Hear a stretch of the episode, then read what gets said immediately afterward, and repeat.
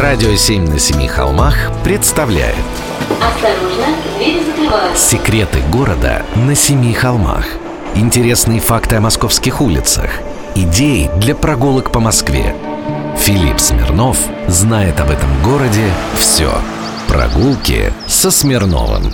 Здравствуйте, с вами Смирнов Филипп. В дни чемпионата в столице две самые футбольные точки – это стадион Лужники и стадион Спартак. Про Лужу я рассказывал не так давно. Давайте посмотрим, что интересного вокруг второго московского стадиона Мундиаля. «Спартак» – одна из самых известных московских футбольных команд. Однако с 1922 года у нее не было своего домашнего стадиона.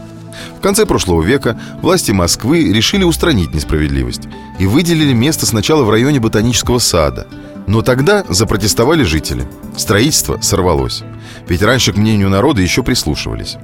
Второй раз закинул старик мэр Невод. Построить стадион хотели на равном удалении от четырех московских станций в районе ВДНХ. Да вот незадача. Владельцы земли попросили арендный платеж за земли.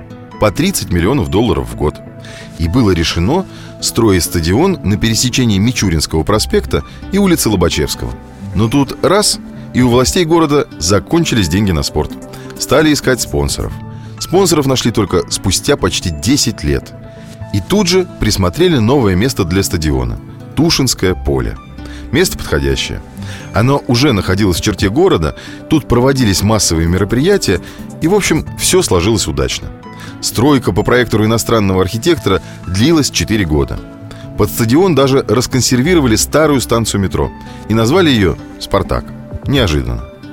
А при подъезде к стадиону болельщиков ждет уникальный архитектурный аттракцион. Рядом со стадионом автомобильный тоннель проходит под руслом канала Москва-Волга. То есть над машинами реально течет искусственная река, по которой идут самые настоящие теплоходы и баржи. С тех пор московская футбольная команда играет на своем одноименном стадионе. Причем играют не только они – Здесь уже поиграли Депешмот, группировка Ленинград и другие звезды. Прогулки со Смирновым.